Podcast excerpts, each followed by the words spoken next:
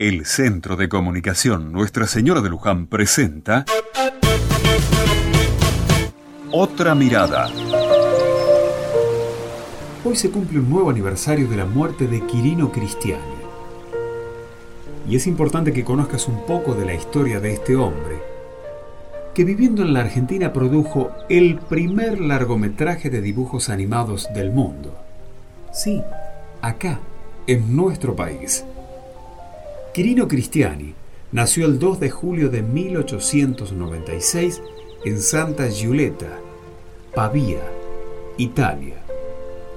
Cuando su padre perdió su empleo, decidió irse a América en busca de un mejor futuro y se mudó con su familia a Buenos Aires, Argentina, en el año 1900.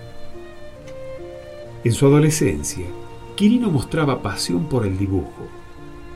Hizo un breve curso en la Academia de Bellas Artes y pronto encontró trabajo dibujando caricaturas para los diarios que en aquella época publicaban muchas historietas y sátiras políticas. En 1916 fue contratado por Federico Valle para dibujar caricaturas e incluirlas en sus películas informativas de cortometraje, ante la indicación por parte de Valle que no admitiría imágenes fijas en sus filmaciones, Cristiani debió idear una manera de darle movimiento a sus dibujos. Con estas influencias fue que desarrolló las técnicas de la animación que le permitieron realizar en 1917 el primer largometraje de dibujos animados de la historia, El Apóstol. El largometraje fue producido por el propio Valle y financiado por el dueño de la cadena de cines, de apellido Franchini, donde se proyectaría la película. En 1918 realizó el segundo largometraje, Sin dejar rastros, que fue secuestrado por la policía por motivos de alta diplomacia. A raíz de este incidente, perdió mucho dinero. En ese tiempo volvió a dibujar caricaturas e historietas para los periódicos, pero en vistas de que el ingreso monetario no era suficiente para mantener su familia, comenzó un nuevo negocio.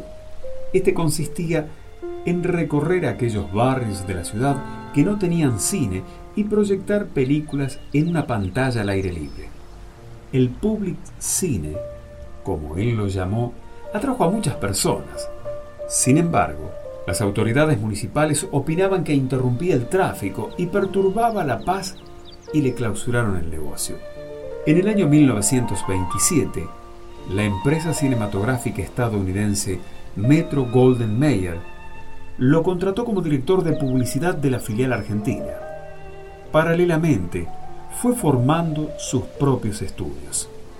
En 1931 estrenó Peludópolis, el primer largometraje de animación sonoro. El largometraje le produjo grandes pérdidas económicas. Ante la imposibilidad de competir con Disney, dado su mayor tecnología y capacidad presupuestaria, el laboratorio de Cristiani se dedicó al doblaje y subtitulado de las películas extranjeras. En 1941, Walt Disney viajó a la Argentina ante el estreno de Fantasía.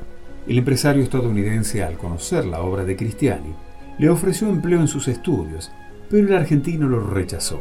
Sus laboratorios se habían convertido en uno de los más importantes del país y no quería dejar su empresa para viajar a los Estados Unidos dos incendios, uno en 1957 y otro en 1961, destruyeron todas sus películas con la única excepción de El mono relojero, la única que se conserva en la actualidad. Después del incendio, Cristiani se retiró y fue olvidado por un largo periodo hasta que en los años 80 se le rindieron homenajes tanto en la Argentina como en Italia. Murió en su casa el 2 de agosto de 1984 en la ciudad de Bernal, provincia de Buenos Aires, Argentina.